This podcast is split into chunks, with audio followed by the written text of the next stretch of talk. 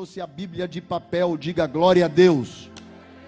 E quem trouxe o sabre de luz, diga amém. Pronto, então tem os dois grupos aqui. Conecte em Lucas 22. Lucas 22. Verso de número 31.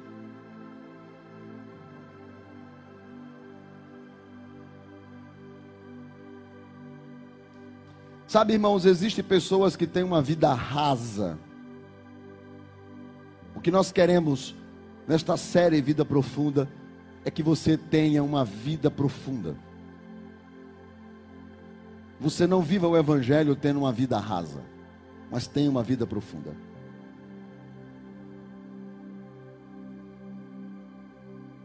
Uma vida cheia do Espírito Santo. Isso é uma vida profunda uma vida renovada por Deus, uma vida tomada por Deus, porque essa vida cheia do Espírito é que vai fazer a diferença no reino de Deus. É o que nós chamamos de uma vida profunda, uma vida cheia do Espírito. Ela faz a diferença no reino de Deus.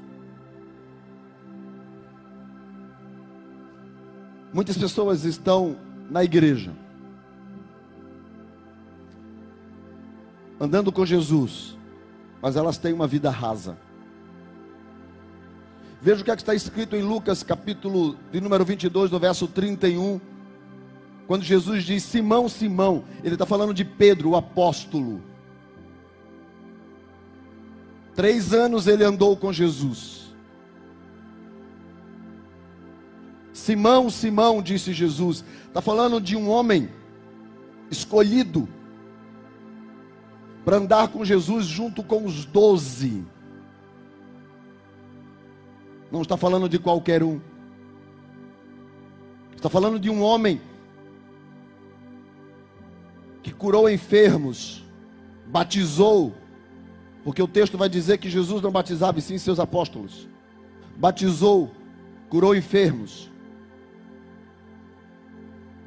De um homem que expulsou demônios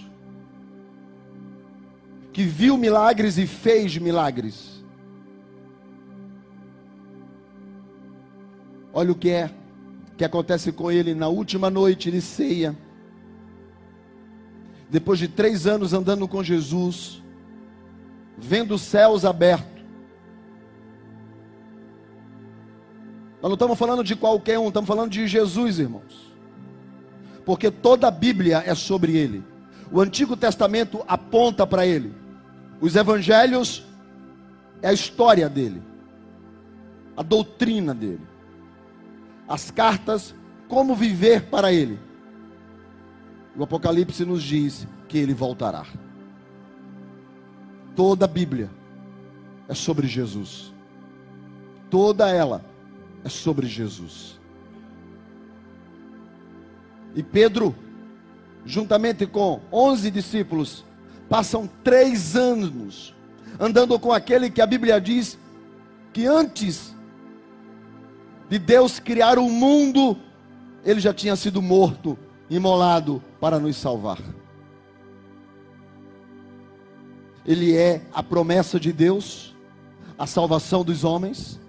A Bíblia diz que nenhuma das coisas foram feitas se não tivesse sido feita por intermédio dele, para ele, através dele depois da sua ressurreição, está escrito que o seu nome ecoa na terra, e é um nome que está sendo adorado nos céus, na terra e respeitado debaixo da terra. Todos os níveis espirituais se prostram diante dele. Nós estamos falando do Senhor, daquele que é leão e cordeiro, cordeiro e leão, cujo nome no seu manto que está sobre a sua coxa, escrito está: Rei dos Reis e Senhor dos Senhores. É sobre esse que Pedro andou três anos com ele. Comeu, dormiu, ouviu, viu, riu. E naquela noite, Jesus diz assim: Simão, Simão, Satanás vos reclamou. Quer dizer, disse: Olha, deixa eu agir na vida de Pedro, porque tem umas brechas na vida dele que dá para entrar.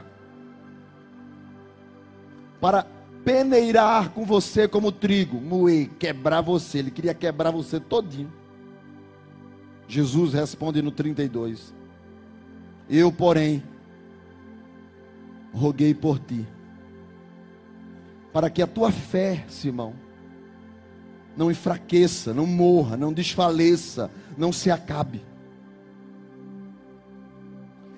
Tu, pois, quando te converteres, hã? Tu, quando te converteres, como? Pedro? É, quando te converteres, você vai fortalecer os teus irmãos. Pedro, porém, respondeu, verso de número 33, Senhor, mas eu estou pronto, eu estou pronto. Eu estou pronto para ir contigo. Eu estou pronto para ir para a prisão. Eu estou pronto até para morrer. Até lá se eu corto. Jesus respondeu no verso de número 34. Deixa eu te contar uma coisa, Pedro. Hoje, ainda hoje, três vezes, você vai me negar que me conhece antes que o galo cante. Ainda hoje. Deixa eu falar logo para vocês uma coisa, porque tem soltado aí pela internet e pode acontecer de alguém ler e havia uma lei de Roma que para que a cidade não ficasse suja, aves e animais não podiam estar na cidade. Então não podia haver galo, galinha. Não podia haver galinheiro na cidade, chiqueiro, seja o que fosse, não podia, era proibido. Era lei romana. Alguém vai dizer, mas o galo cantou, estava dentro da casa de Caifás. Verdade mas eles também não tinham esse tipo de ave. Se sabe pela história que todas as vezes que Roma mudava a guarnição na fortaleza de Antônia, eles tocavam uma trombeta e chamavam aquele toque de galânio. Ou seja, quando a trombeta tocava, os guardas mudavam. Por isso que a igreja romana faz a missa do canto do galo à meia-noite, porque à meia-noite era quando se tocava, na mudança da vigília, o toque da trombeta. E era um toque que se ecoava e todo mundo ouvia. Não era apenas um galo cantando, mas uma trombeta estrondando. Daí, Jesus então diz para Pedro: Você que andou comigo três anos, quando te converteres, cumpras o teu propósito. Sabe, nós não estamos falando de qualquer um, porque Jesus chamou doze, e dos doze, três eram muito chegados a ele: Pedro, Tiago e João. Quantos eu falei? Pedro, Tiago e João. Esses três estiveram com Jesus em momentos muito íntimos. Por exemplo, Jesus sobe ao monte para transfigurar-se. O que quer dizer isso? Os céus se abrem e Jesus transita da terra para o céu. E a Bíblia vai dizer que ele resplandece mais forte a luz do que o sol ao meio-dia. Isso acontece num monte chamado Tabor, ele está lá em cima nesse monte. E quando isso acontece, quem está com ele lá, vendo ele assumir a posição de Deus, é Pedro, João e Tiago. A Bíblia vai dizer que Jesus ressuscita uma criança, que é uma menina, filha de Jairo. Quando Jesus chega na casa de Jairo, a menina está morta. As pessoas estão chorando do lado de fora. Jesus entra e manda que nove discípulos fiquem do lado de fora. E ele entra para dentro do quarto. E ele só leva três discípulos. Quantos? Pedro, João e Tiago. E Pedro vê Jesus ressuscitar a menina. Quando Jesus foi ao fim do seu ministério, ao jardim do Getsemane, para viver um dos seus momentos mais humanos. Um Deus vivendo um dos seus momentos mais humanos, ele consegue enxergar a cruz, o martírio, a coroa, os espinhos, os cravos, e ele ora, e é uma oração tão intensa que a Bíblia diz que suor se transformam em gotas de sangue, e ele estará ali chorando e dizendo: Deus, afasta de mim este cálice, mas não seja feita a minha vontade, mas sim a tua. Ele está em um dos seus momentos mais íntimos. Ao lado estão três discípulos que ele chamou, afastando-se dos demais, para orar junto com ele. Quem eram? Pedro, João e Tiago. Pedro esteve nos momentos tão próximos. Ninguém pode dizer que Pedro não estava próximo de Jesus. O fato é que Pedro era muito ousado. Incrível como ele aparece nas Escrituras várias vezes. Ele é muito ousado. Jesus, uma vez, reúne os discípulos assim: Ei pessoal, fala uma coisa com vocês aqui, o que é? Que é que essa turma está falando de mim aí? Porque o povo fala, viu? O povo fala, o povo fala. O que é que estão falando de mim aí? O que dizem as pessoas sobre mim? E um fala assim: Ó, estão dizendo que o senhor é Elias. E o outro fala: E o senhor? Não, estão dizendo que o senhor é a ressurreição de João Batista. E outros: Não, o senhor fala. É o que eles estão dizendo? É. E vocês que andam comigo? Quem vocês dizem que eu sou? Os discípulos ficaram todos calados. Pedro, como sempre, que fala pra caramba, se levanta e diz: Senhor, eu sei quem tu és. Sabe, Pedro? Sei. Tu és o Cristo, Tu és o filho do Deus vivo, Tu és a promessa de Israel, Tu és aquele que haverá de vir, Tu és aquele que os profetas disseram. Jesus olha para Pedro e fala: Pedro, não é a carne que fala contigo, é o Espírito de Deus que está te revelando. Esse é Pedro. Esse é Pedro. A Bíblia diz que quando Jesus é preso, que os, os soldados vêm, Pedro é o mais afoito, ele pega a espada e corta a orelha de um soldado. Jesus diz: Calma, Pedro, calma. Guarda a espada aí, vai ter um dia que tu vai usar, mas agora não. Agora eu tenho que cumprir o meu propósito. Pedro sempre afoito. Só que Jesus disse para Pedro, porque, sabe, irmãos, essa coisa de ser afoito, de falar muito, esse sonfarrão, gente, a gente olha, tem gente, tem gente que a gente gosta de estar perto dele, é ou não é? Tem gente que é sanguíneo, tem gente que, que é brincalhão, a gente gosta, tem gente que quando chega toma logo o ambiente. Mas isso não quer dizer que ele tenha uma fé forte, uma vida profunda. Características de personalidade não significam vida com Deus. Tem gente que é quietinho por fora, mas é um diabo por dentro.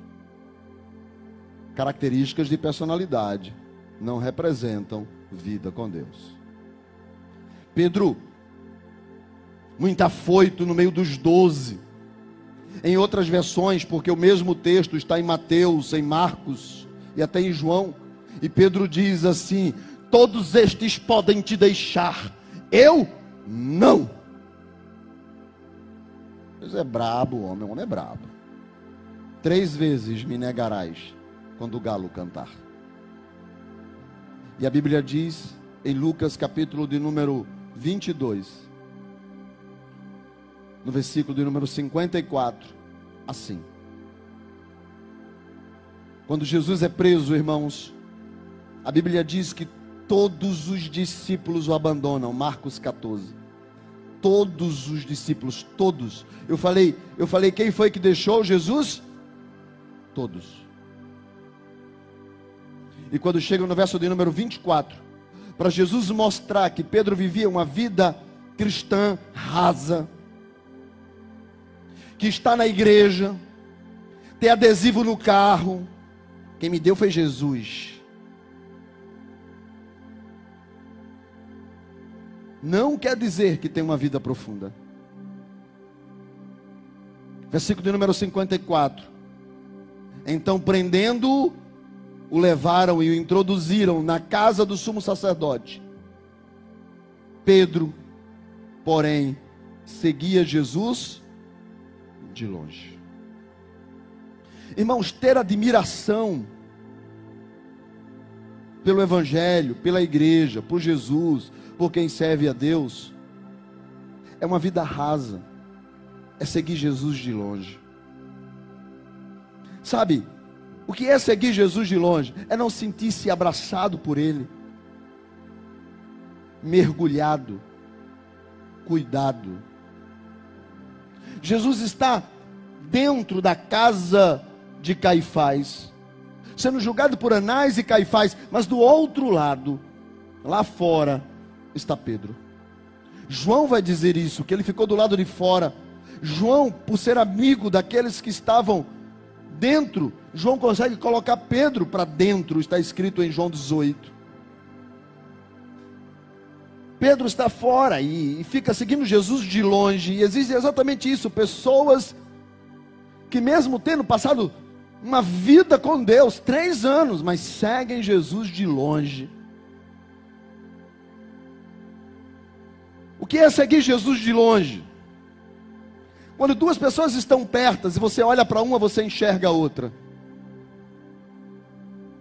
Olhar para você e enxergar Jesus, tão perto. Mas se olham para você e não enxergam Jesus, é porque você segue Jesus de longe. As pessoas estão pertas e elas olham uma para a outra. E quando a gente olha duas pessoas pertas, ele olha, você olha, você vê as duas. Não tem como você olhar e só ver uma, porque elas estão coladas juntas. Mas se elas estiverem longe, você tem que olhar para uma e depois virar o rosto e olhar para outra, porque as duas não estão perto, elas estão longe. Será que nós podemos olhar para você? Será que o mundo pode olhar para mim, pode olhar para você e enxergar Jesus? Ou você é aquele que segue Jesus de longe? Sabe, você sabe que Jesus faz milagres, sabe? Você sabe que Jesus cura, sabe? Você sabe que Jesus opera maravilhas, sabe? Você sabe que Jesus restaura, sabe? Você sabe. Por isso que você segue ele de longe. É aquele olhar de longe. É uma vida com Deus distante de Deus. E nós não estamos falando de qualquer um, nós estamos falando de Pedro. Por que, que Pedro segue Jesus de longe? Por medo. Simplesmente isso, por medo. Ele está com medo de morrer. Ele está com medo de também ser preso. Ele está com medo de ir pelo mesmo caminho que Jesus estava sendo conduzido. Sabe, as pessoas seguem Jesus de longe quando elas têm medo de se expor elas seguem Jesus mais ou menos assim, elas são crentes por conveniência. Elas são crentes na hora que o pão é multiplicado, elas são crentes na hora que o peixe é multiplicado, elas são crentes para andar sobre as águas e gritar: Jesus socorre, estou morrendo, para Jesus socorrer. Elas são crentes por conveniência, mas na hora que o bicho pega e ela tem que tomar uma posição, ela segue Jesus de longe. Isso é uma vida rasa. Por isso que Jesus diz para Pedro: Tu precisa te converter. Precisa te converter. Porque o fato é que muita gente segue Jesus por interesses. E não para ser testemunha. E não para as pessoas olharem para ele e verem Jesus nele ou o amor dele por Jesus. Pessoas que não renunciam às suas vidas. Sabe, irmãos? Essa semana eu conversei com, com um pastor e já passei por isso, ele também, hoje eu estou bem, mas vida de pastor tem hora que está em cima, tem hora que está embaixo, tem hora que está em cima, tem hora que está embaixo. É difícil, é difícil. Pode ter certeza disso, o povo é difícil, o povo é difícil. O povo é tão difícil que Moisés não entrou na terra prometida por causa do povo. Obrigado, pastor Humberto. Não estou sozinho. O povo é difícil. E às vezes a gente desanima. Só que o pastor estava conversando comigo, desanimado, e eu falei para ele, irmão, posso te falar uma coisa? Ele falou, posso. Pode. Eu falei, vou usar uma linguagem daqui de Recife, do Nordeste. Ele falou, qual é? Eu falei, tu tá lascado. Ele falou, por quê? Falou, porque quem lança a mão no arado não volta atrás. Não tem, irmão. Não tem. Quem abraça o ministério não tem volta. Quem abraça o ministério não tem volta, não, irmão. Pode o um tempinho ali sabático, dar aquela descansada, mas não tem. Eu falei para ele: olha, se eu soubesse o que eu sei hoje, eu não tinha entrado nesse negócio de pastor. Ele falou: como assim? Eu falei: irmão, deixa eu te falar uma coisa. É Jesus que diz: fala assim, ó, vai fazer conta. Analisa se tu queres mesmo isso. É como assim, vai para uma guerra, vê se, se o lado de lá tem mais soldado do que o teu. Vai construir um prédio, toma cuidado, vê se pode terminar, porque senão o povo vai passar e vai zombar de você. Jesus está dizendo: analise se você quer isso, pense direito, porque vai chegar uma hora que o romantismo acaba, irmão. e o que sobra é a fé, é a verdade, é a convicção. Tem hora que acaba o romantismo. Porque você olha de um lado, as coisas não acontecem. Você olha do outro, as coisas não acontecem. Você olha para cadê Deus? Quem foi que te prometeu vida fácil? Quem foi? Olha o que, é que diz sobre o Evangelho. Aquele que quer me seguir, tome a sua cruz e siga-me. Quem foi que disse que cruz é fácil? Falei, irmão, tu está ferrado. Não tem mais jeito. Descansa, ora, te reconstrói por dentro as emoções. Dá uma respirada, olha para frente e segue, porque a gente agora só para no céu. E isso é para você também. Não é só para pastor não, isso é para você também. O evangelho não tem que ser feito por pessoas que temem, convenientes, que querem Deus por interesses próprios. Por isso que Jesus olhou para Pedro e disse: Tu precisa te converter.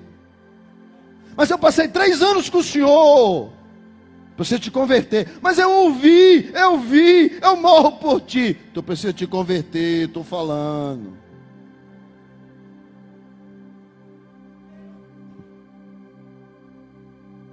versículo de número 55. Acenderam o fogo no meio do pátio e juntos se assentaram. E Pedro tomou lugar junto com eles. Sabe, esse pessoal que acendeu o fogo eram os que tinham prendido Jesus. Eram os, os que queriam matá-lo. Os que zombavam dele os que escarneciam dele. E olha onde é que Pedro está, assentado junto na roda dos escarnecedores. Quem segue Jesus de longe, troca de lado muito fácil. Hoje ele está na igreja, amanhã ele está na farra. Hoje ele está adorando, amanhã ele está no passinho. É passinho, né? É? Não, pi, passinho não. Piseiro. Obrigado, irmão. Irmão conhece. Obrigado. Irmão. Hoje ele está na adoração, amanhã ele está no piseiro.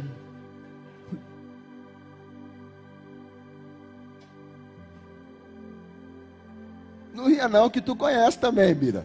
Não para, não, não, não, não, não, não ri não. Tu sabe, tu sabe o que eu estou falando. Hoje, hoje você está aqui. Amanhã você está ali. Aí depois de amanhã você está aqui. Semana que vem você está aqui. Quem segue Jesus de longe está precisando do fogo que não é o do mundo.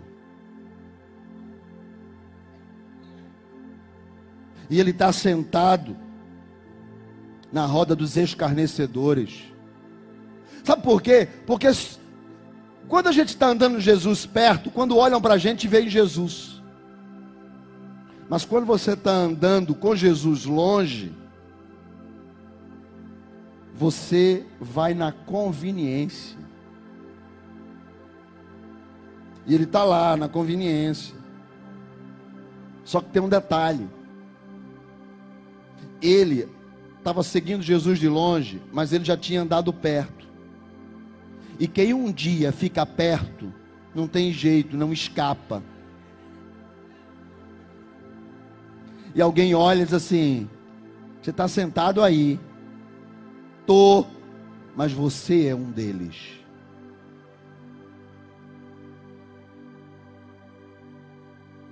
Ele olhou e disse: Não, não sou. E a criada fala: Você estava com eles. Não, não estava, não estava, não estava. Ela, você estava. É mais ou menos assim. A gente viu você tocando aquela música de crente. Entrei no teu carro. E na hora que você ligou, estava tocando o hino. Você é um deles. Não, não, não, não. Foi meu irmão que botou. Você é um deles. Você até parece com eles. Eu vi você orando. Não, estava pensando. E esse adesivo no teu carro? Foi meu tio. Você é um deles. Quem é dele não escapa. Você é um deles.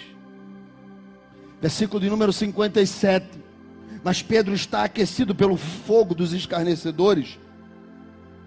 E ele diz: você já não entende? Eu não o conheço. Eu não o conheço. De boca para fora. Porque Pedro e ele sabia que conhecia. Tem muita gente, sabe, tentando de alguma forma, não sei, talvez por conveniência, fazer alianças com escarnecedores, gente que, que está distante de Jesus por medo, sabe, medo, sei lá, de, de falir, medo de quebrar, medo de perder o emprego, medo de que o amigo da faculdade que ajuda ele não queira mais andar com ele, gente que, sabe, ah, tem medo que a família rejeite, gente que de alguma forma ele está ali possuído de medo e ele aceita as coisas do mundo crente raso. E dizem: Você é um deles. Eu lembro que você ia domingo para a igreja, não era? Verso 58. Pouco tempo depois, vendo outro, também disse: Tu és um dos tais. Pedro disse, protestando: para com isso que eu não sou. Bota outra aí para mim. Deixa eu tomar mais uma para provar que eu não sou. Bota dobrado. Agora vai um pouquinho para o santo.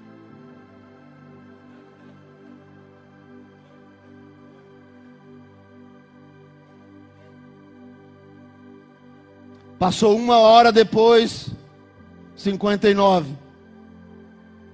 Alguém disse: verdadeiramente, esse que está aí é Galileu. Ou seja, identidade. Irmãos, não tem jeito.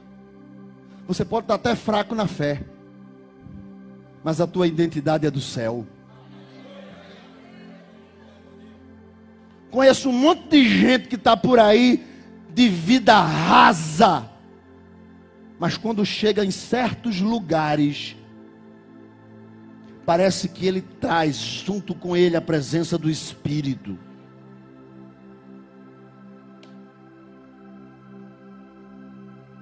Tem uma história de um pastor que disse: Eu não aguento mais, eu não aguento mais esse negócio. Eu preciso parar. Sabe de uma coisa? Eu já sei o que, é que eu vou fazer. Eu vou pecar. Porque se eu pecar, resolve. Eu vou sair. Eu já tentei de tudo de me livrar desse negócio. Mas eu vou pecar. Aí ele resolveu ir para uma, uma boate de strip. E foi para a boate de strip. Lá. Chegou lá. Chegou logo para a menina disse: Bota aqui uma dose reforçada. Nunca tinha bebido. A mulher botou a dose. Ele disse: Agora pegue a menininha mais novinha que tem aí e traga, que é hoje à noite. Quero ver. E aí a menina chega. Quando a menina olha, que ele olha para a menina, a menina olha para ele, a menina começa a chorar. E fala, pastor. Como Deus é bom. Que pastor maravilhoso veio buscar a ovelha até aqui. Não tem como fugir quando você tem a identidade do céu. Não tem como fugir quando os céus registram você. E disse: É Galileu.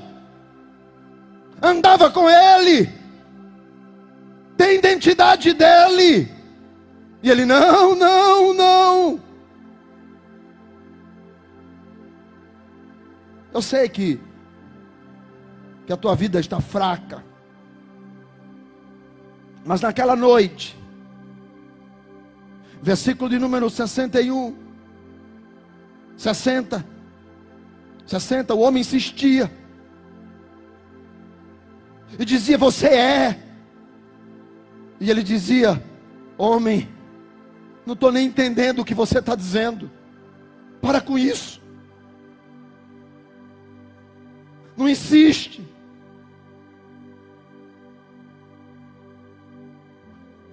E foi nessa luta contra querer fugir do propósito que o galo cantou. Seja galo ou trombeta, eu sei que o som foi ouvido. E quando o som tocou, aquele som entrou pelos ouvidos e trouxe a lembrança, porque ele não lembrava.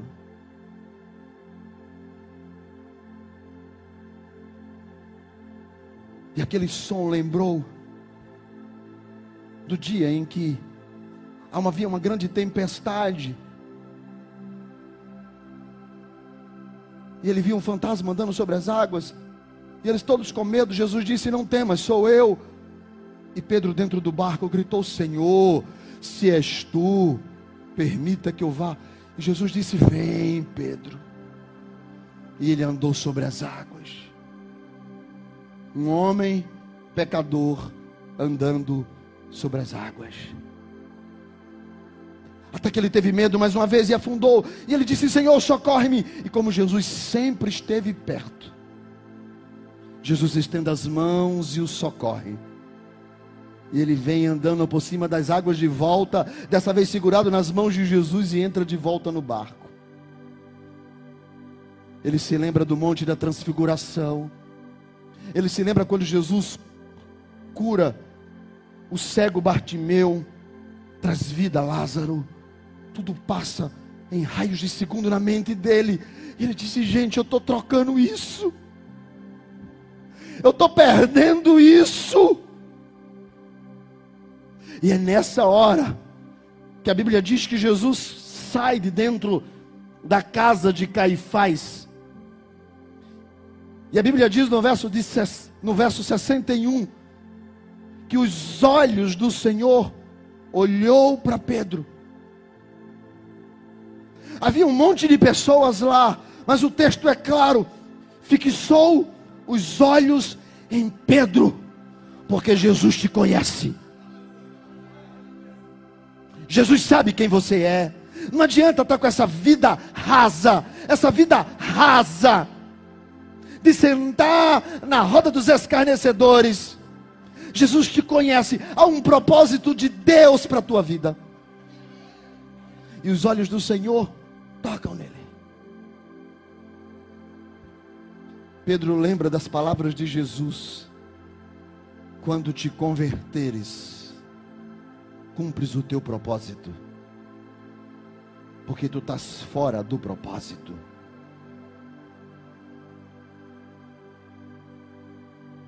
Verso 62.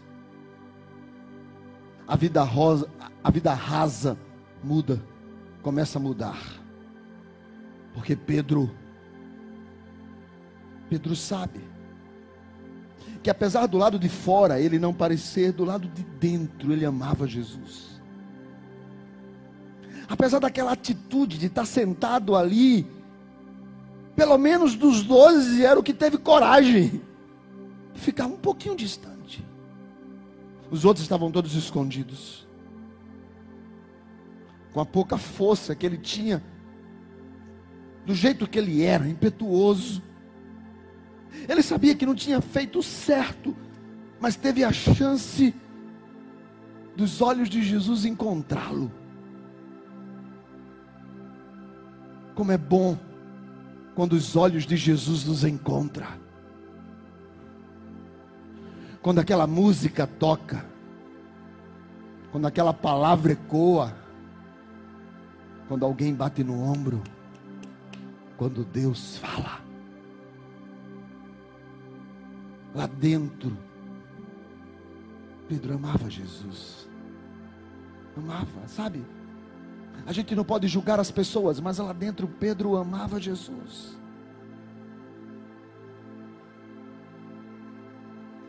Ele sai, e diz o texto: saindo dali, chorou amargamente.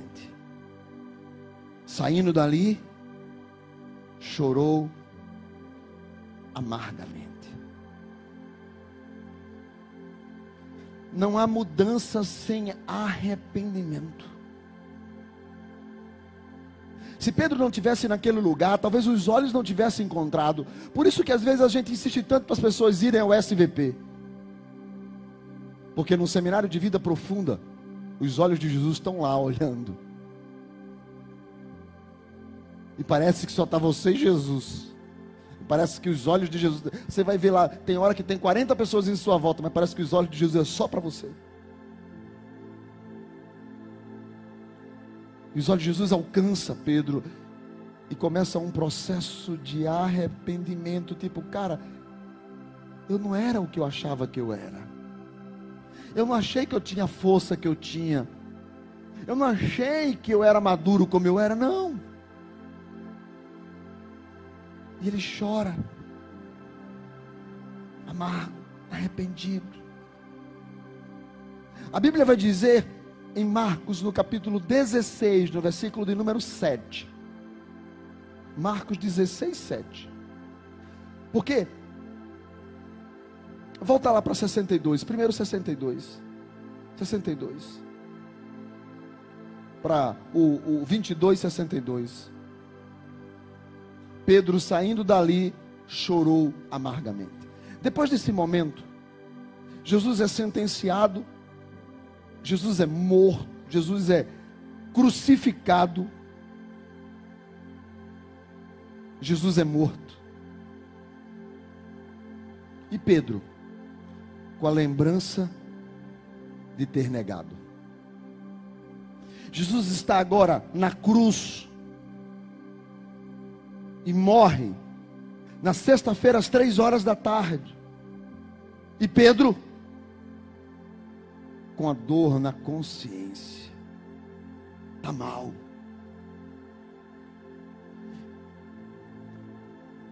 Quem andou com Jesus e tem a sua identidade, quando peca, mexe aqui dentro. E mexe, sabe? Mexe, mexia e estava mal. E, e, você vê que ele desaparece da história. João está diante da cruz e Pedro sumiu. Porque ele está mal. Vida rasa. Até que a Bíblia vai dizer que após que Jesus ressuscita, as mulheres vão até lá, chamam Pedro, chamam João, eles correm, eles chegam no túmulo, ele vê que está vazio. Mas Pedro está mal, está mal, e ele vai embora, mas as mulheres ficam lá, até que Jesus aparece. Marcos 16, 7. Jesus diz para uma das mulheres: Diga aos discípulos que me deixaram, e também a Pedro, que ele vá se encontrar comigo nas praias da Galileia, porque a graça é muito maior que o teu pecado. Porque o amor dele por você é muito maior do que a tua vida rasa porque o propósito que ele tem para você, capeta nenhum do inferno vai arrancar. Há um propósito de Deus para a tua casa, há um propósito de Deus para a tua família, há um propósito de Deus para a tua vida, e o diabo não vai sair vencedor sobre você, porque já está escrito: todos aqueles que tu me destes, nenhum destes se perdeu, aqueles que estão nas minhas mãos, o diabo não pode arrebatá-los. avisa Pedro, aquele que negou o vida rasa, avisa ele que eu quero ter uma conversa com ele, para puni-lo. Não, a sua própria dor e a sua própria consciência o puniu. E Pedro vai Jesus aparece lá posteriormente, os discípulos estão todos reunidos. Jesus fala com todos. Pedro está lá no canto, calado, olhando assim, de cabeça baixa. Jesus dá só aquele olhar, diz assim: Eu tenho um encontro com você, meu filho, é nas praias da Galileia. Semana depois, Jesus de novo entra, está todo mundo lá. Você não vê ele falar com Pedro e nem Pedro falar com ele. Pedro está lá todo acabrunhado. Essa palavra eu adoro ela, acabrunhado. Pedro está todo acabrunhado. É quando Jesus, posteriormente, encontra as mulheres e diz para ela: avisem aos meus discípulos e a Pedro que eles agora podem ir a Galileia. A Bíblia diz que lá na Galileia, Pedro está pescando com os seus com os outros amigos, os discípulos de Jesus, quando um homem aparece na praia. E um olha e diz assim: Quem é aquele que está na praia? Praia deserta. E ele está ali. Quem é ele? E ele faz sinal. A Bíblia diz que ele faz sinal, ele aponta para os peixes. Estava fazendo um sushi. Pedro mergulha vai até ele. Os discípulos chegam e eles assim: se, se aconcheguem aí. Estou fazendo um sushizinho aqui para gente. Jesus gostava de sushi, aleluia. Aí, estou fazendo aqui. Fica aí, tá assando aí um pouquinho aí e tal. Vamos dar uma saidinha aqui, Pedro. Vem cá, eu quero ter uma conversa contigo. Pedro de cabeça baixa. Ele sabe o que ele fez. Jesus pergunta: Pedro, você me ama? E Pedro diz: Senhor, o Senhor sabe que eu te amo. Mas na cabeça de Pedro está: caramba, que besteira eu fiz. E Jesus pergunta para Pedro de novo: Pedro, tu tem certeza que tu me ama? Senhor, eu te amo muito, muito. Por que tu não cumpre o teu propósito? De apacentar as pessoas que eu vou deixar para você. Olha, Pedro, vou te fazer uma pergunta. Pode fazer, Senhor, pode fazer. Tu me ama? Jesus olha para Pedro e fala: Senhor, eu sei que eu pisei na bola. Eu achei que eu ganharia o mundo, que eu morreria, que eu seria preso, mas eu tive medo. Mas o Senhor me conhece por dentro, o Senhor sabe que eu te amo. Se o Senhor olhar, só vai ver aqui dentro o que é que sinto. Então vou te dar uns conselhos, Pedro. Os conselhos que Jesus dá a Pedro está em Atos, no capítulo 1, no versículo 4. E comendo com eles, determinou-lhes que não se ausentassem de Jerusalém, mas que esperassem a promessa do Pai, a qual disse ele: Vocês ouviram de mim. João, na verdade, batizou com água, mas vocês serão batizados, imergidos, mergulhados, vida profunda, com o Espírito Santo, e não será muito depois desses dias. O conselho que Jesus dá a Pedro é: Você quer mesmo cumprir o propósito? E Pedro disse sim. Então o conselho é o seguinte: você tem uma vida rasa. Por isso que você me negou. Você precisa ter uma vida profunda. Você não pode estar, sabe, só vivendo emoções para fora. Você precisa deixar que o espírito borbulhe, águas borbulhantes dentro de você. Você precisa ser cheio do espírito. Porque quando falta o fogo de Deus, você se aquece no fogo do mundo. Então você precisa ser cheio de Deus. Sabe o que é está fazendo você não ter paixão mais? Sabe o que é está fazendo você ficar distante, seguindo Jesus de longe? É que está faltando você ser cheio do Espírito.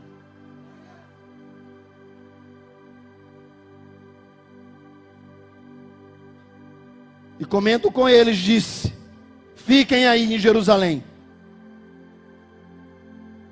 Esperem a promessa de Deus, porque eu já falei para vocês. Vocês serão baptizados, baptizados, imergidos, mergulhados. Serão cheios. Vocês vão navegar no rio do Espírito.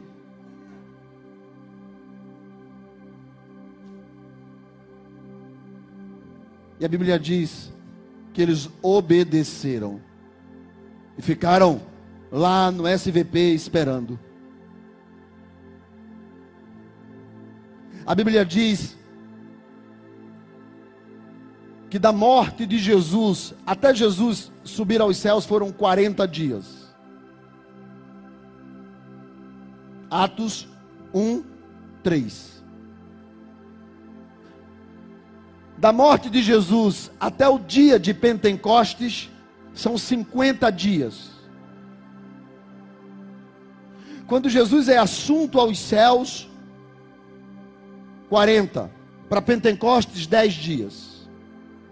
Então eles estão aproximadamente 10 dias orando. E no versículo de número 1 do capítulo 2 de Atos diz: Ao cumprir-se o dia de Pentecostes, Estavam todos ali reunidos, inclusive Pedro. Verso 2: De repente, de repente. Eu adoro essa palavra, de repente. É uma palavra, parece coisa de crente pentecostal mesmo. De repente. No de repente de Deus. De repente. Veio do céu um som como um vento impetuoso, e encheu toda a casa onde estavam assentados. E apareceram distribuídas entre eles línguas como que de fogo, línguas como que de fogo. E pousou sobre eles, sobre cada um deles versículo 4. Todos, inclusive Pedro, ficaram cheios do Espírito Santo e passaram a falar em outras línguas, segundo o Espírito lhes concedia que falasse. Começou, sabe, não estou falando daqueles vídeos que você vê na internet, não. Estou falando que eles começaram, estavam assentados e começaram a, a ser cheios do Espírito e começaram a falar em línguas. A Bíblia vai dizer que o Espírito Santo, versículo de número 6, se fez ouvir a voz em uma multidão que afluía. É mais ou menos assim. Eles estavam dentro de uma casa, do outro lado da rua passava uma multidão. Pessoas de todas as línguas. A Bíblia vai dizer que era da Frígia, da Pânfia, do Egito, das regiões da Líbia, da Mesopotâmia, da Judéia, da Capadócia, de Ponto, dos Medos, os Partos, vários idiomas o Espírito Santo pega o barulho, o som que está dentro da igreja. Eles estão falando em línguas, eles estão cheios de Deus, eles estão começando a experimentar o que é uma vida profunda. E ele pega o barulho, o som, a voz, e ele leva. E a Bíblia diz que ele vai colocando no ouvido de cada um. E cada um vai ouvindo ao som do seu idioma e vai ouvindo, e vai ouvindo, e vai ouvindo, e um fala: Você está ouvindo o que eu estou ouvindo? Se estou ouvindo, e você está ouvindo? Vou, estou ouvindo também. Se você está ouvindo? Se eu não, e você, estou ouvindo, vamos ver o que é isso. E eles se aproximam, porque o versículo 11 diz: Nós estamos ouvindo falar em nossas próprias línguas da grandeza de Deus. Nós estamos ouvindo falar: Deus é bom, Deus é grande, Deus é maravilhoso, Deus é extraordinário, Deus te ama, Deus é gracioso. Estamos falando, ouvindo as grandezas de Deus, o Deus que é, o Deus que pode, o Deus que faz, o Deus que realiza, o Deus que chega chegando.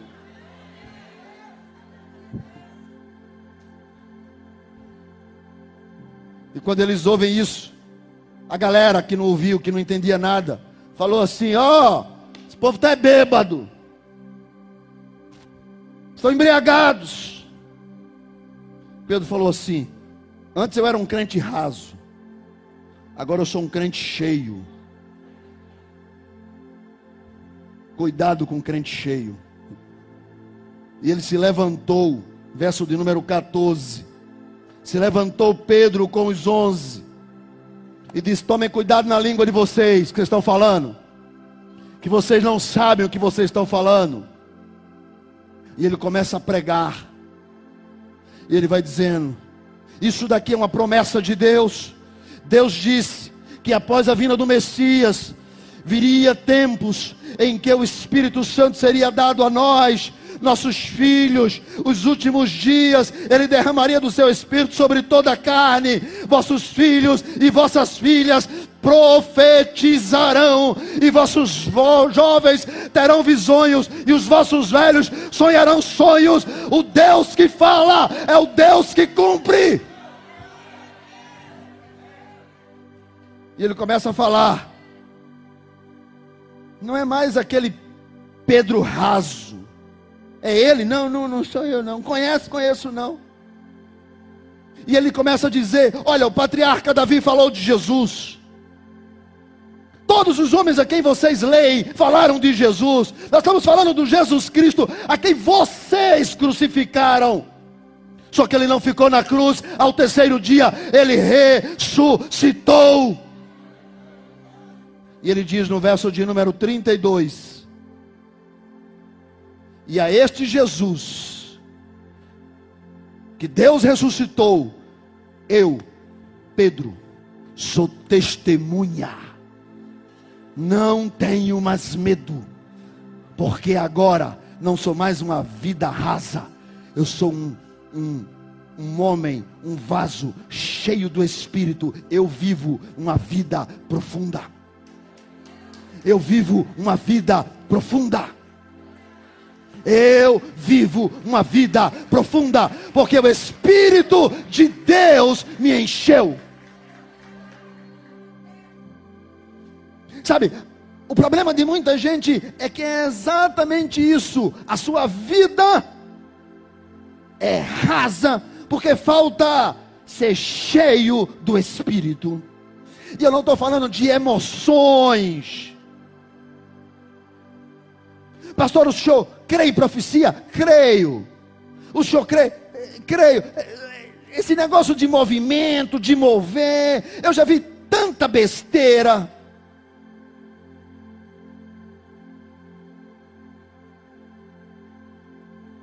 Por isso que eu não estou falando de simplesmente um culto, eu estou falando de uma vida cheia do Espírito. Eu creio no Deus a quem eu sirvo.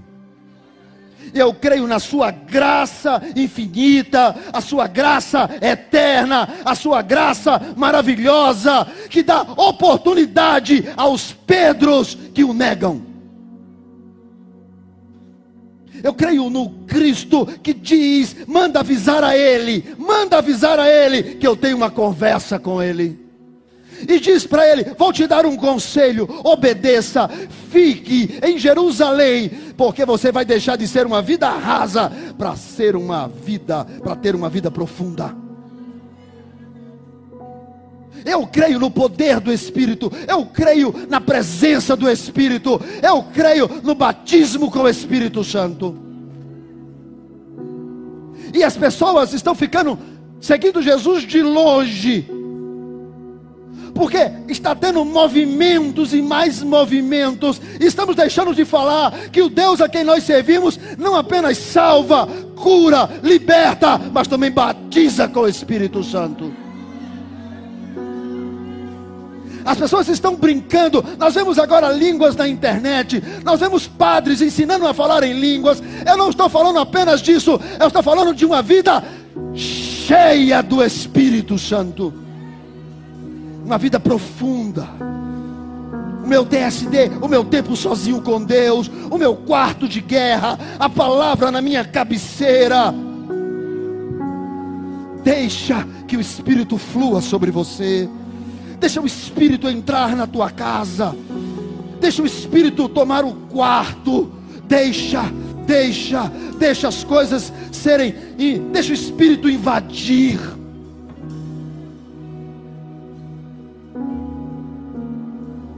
Você está ouvindo, o que você está vendo, alimenta a tua alma seja tomado pelo Espírito esta noite. Chegou a hora de trocar o fogo da fogueira do pátio de Caifás pelo fogo do cenáculo da presença do Espírito.